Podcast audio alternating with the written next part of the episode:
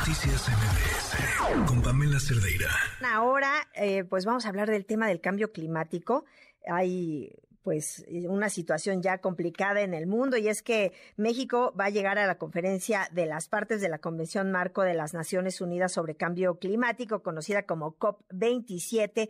Eh, inicia el domingo en Egipto y en falta llegaría México por el insuficiente trabajo realizado para contribuir a la contención del calentamiento global y con la exigencia de presentar una ruta crítica que le permita cumplir con el ligero incremento de 22 a 30% de sus contribuciones nacionalmente determinadas por sus siglas en inglés, la NDC, expuestas hace unos días ante el enviado especial presidencial de Estados Unidos para el clima, John Kerry, que visitó por cuarta ocasión nuestro país, llegó a Hermosillo, Sonora, para hacer estos planteamientos. Y para hablar sobre este tema, le aprecio mucho a Mariana Díaz Ávila, líder de Proyecto de Política y Acción Climática en México, de Iniciativa Climática de México. Mariana, ¿cómo estás? Buenas noches. Hola Citlali, ¿cómo estás? Me da muchísimo gusto volverte a saludar. A mí también, Mariana, buenas noches. Y pues para que nos platiques un poquito cómo crees que llega México a esta reunión sobre cambio climático, qué cuentas entrega, qué, qué planteamientos tendría que llevar nuestro país. Bueno, pues eh, como bien lo comentabas hace un momento, efectivamente eh, México llega con un retraso en estos dos años en los que no ha aumentado sus acciones o su ambición climática, como se le conoce en el lenguaje del, del medio. Pero, eh, sin embargo, la semana eh, pasada, a finales de la semana pasada, dio la Semarnat una conferencia de prensa a través de la secretaria Albores, en la que anunciaron el aumento de ambición que presentarán ahora en la COP. Entonces, eh, esta contribución determinada a nivel nacional que tú referías hace un momento se debe de actualizar cada cinco años. La última actualización presentada a la Convención Marco de las Naciones Unidas ocurrió eh, en 2020. Y esa, esa actualización no presentó ningún aumento o no fue progresiva respecto a la NDC original de 2015 y pasaron estos dos años y ahí es en donde está el retraso. En esa eh, NDC o contribución determinada a nivel nacional, México comprometía reducir en 22% sus emisiones contaminantes o emisiones de gases de efecto invernadero.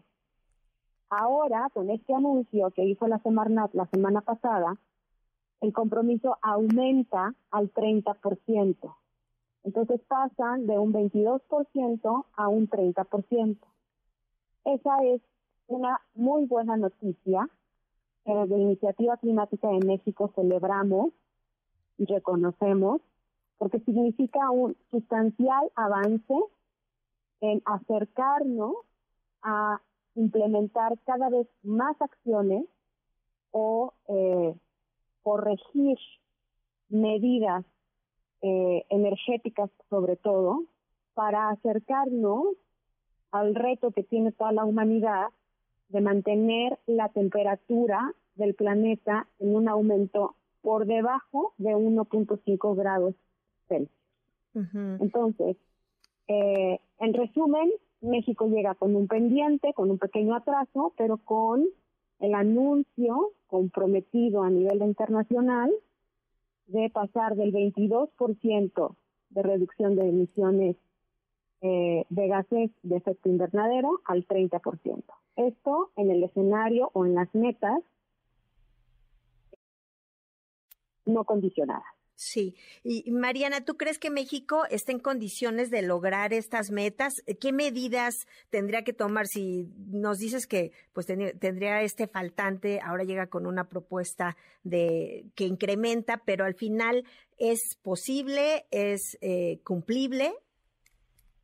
Totalmente posible, Citlali, y esa es la pues la gran ventaja que tiene nuestro país al contar con todos los recursos, con todas las oportunidades, con todas las rutas para implementar todas las acciones correctivas a todos los sectores que necesitan corregirse para reducir las emisiones que generan. Todos los sectores, eh, principalmente transporte, petróleo y gas, industria, energético, etcétera.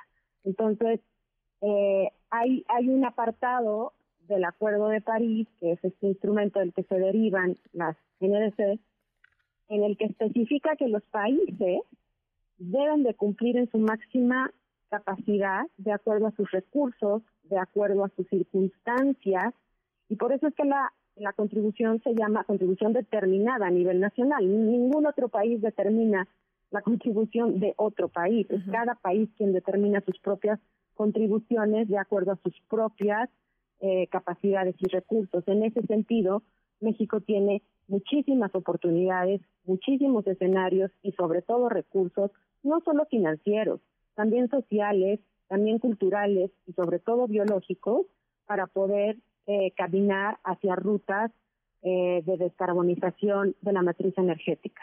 Sí, de hecho, eh, plantean este programa Sembrando Vida, que es uno de los que pues van a insistir en esta en esta reunión que van a plantear y que es parte de las propuestas de solución del gobierno mexicano. Seguramente escucharemos noticias alrededor de este programa y pues veremos qué números refieren al programa, en qué en qué número de años y con qué estrategias. Claro. Y entonces, bueno, nada más para concluir, eh, nosotros como mexicanos, Mariana, ¿qué podríamos hacer para ayudar en nuestro pequeño entorno a contribuir con esta, con este cambio, bueno, con, con esta disminución en la afectación por el cambio climático? Pues mira, como ciudadanos tenemos muchísimas cosas que hacer, pero yo dejaría para tu auditorio estas tres principales. Primero, informarse saber qué es el cambio climático, saber qué es el calentamiento global, saber qué es la pérdida de biodiversidad, saber qué significa que la temperatura del océano aumente y eso qué implicaciones tiene no solamente para la vida marina, sino para la vida afuera del mar, para todos los ciudadanos, en fin. Entonces, primero, tenemos que saber qué es lo que está pasando. Cuando alguien dice cambio climático, ¿a qué se refiere? Y cuáles son los riesgos y oportunidades que existen en toda esta historia del calentamiento global. Segundo, en esa medida de información, decidir cómo es nuestra vida de consumo.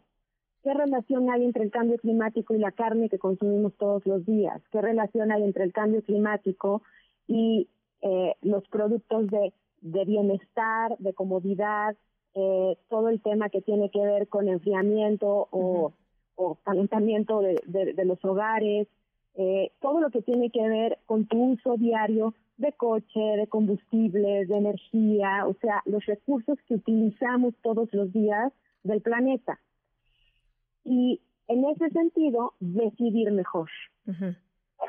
Y la última que yo propondría sería en esta medida de información y decisión, exigir a los gobiernos, o al gobierno de México en este caso, que cumpla con sus compromisos, ofreciendo apoyo desde la sociedad civil. Pues Mariana, muchísimas gracias por tus comentarios, por tus aportaciones y gracias por estar con nosotros esta noche. Muchísimas gracias a ti, Citlali. Eh, un saludo a todo tu auditorio. Gracias. Es Mariana Díaz Ávila, líder de proyecto de política y acción climática en México de Iniciativa Climática de México. Noticias MBS